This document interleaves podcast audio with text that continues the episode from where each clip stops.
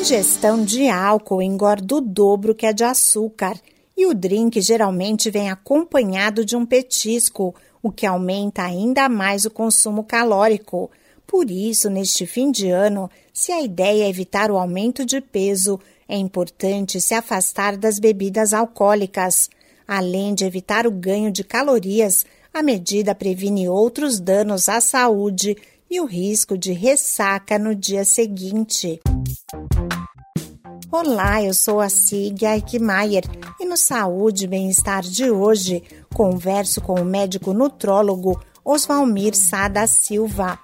Ele explica que pessoas que querem perder peso devem ter cautela com o consumo de bebidas alcoólicas durante as festas assim como as comidas e sobremesas que são caprichadas para esse período.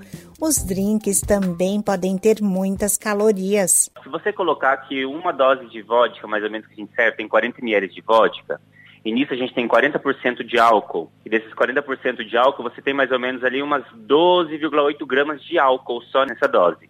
Então, essas 12 gramas de álcool, você colocando, multiplicando por 7, que é a quantidade de caloria que tem em grama de álcool, você tem aí pelo menos umas 120, né? De 100 a 120, pensando no tamanho da dose. Então, 120 calorias de uma vez. Outro problema, de acordo com o nutrólogo Oswalmir Sá da Silva, é que o álcool abre o apetite. Porque o álcool, ele é, se a gente pensar, ele é tóxico para o organismo. Então, o organismo começa a queimar ele, e você queima essa caloria e as outras calorias, você faz o quê? Armazena. Então, esse é o problema.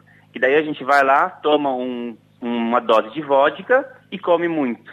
Porque logo em seguida cai demais a sua taxa metabólica e você começa a querer comer muito mais. Então isso é um problema do álcool. Eu prefiro que os pacientes bebam uh, espumantes e vinhos secos, né, a tomar uma cerveja. A cerveja é muito mais calórica pela quantidade de carboidrato que ela tem, né? O ideal é sempre ingerir água entre um copo de bebida alcoólica e outro e ter o cuidado de não exagerar no consumo. Recomendação também vale para quem não está preocupado em perder peso. Esse podcast é uma produção da Rádio 2.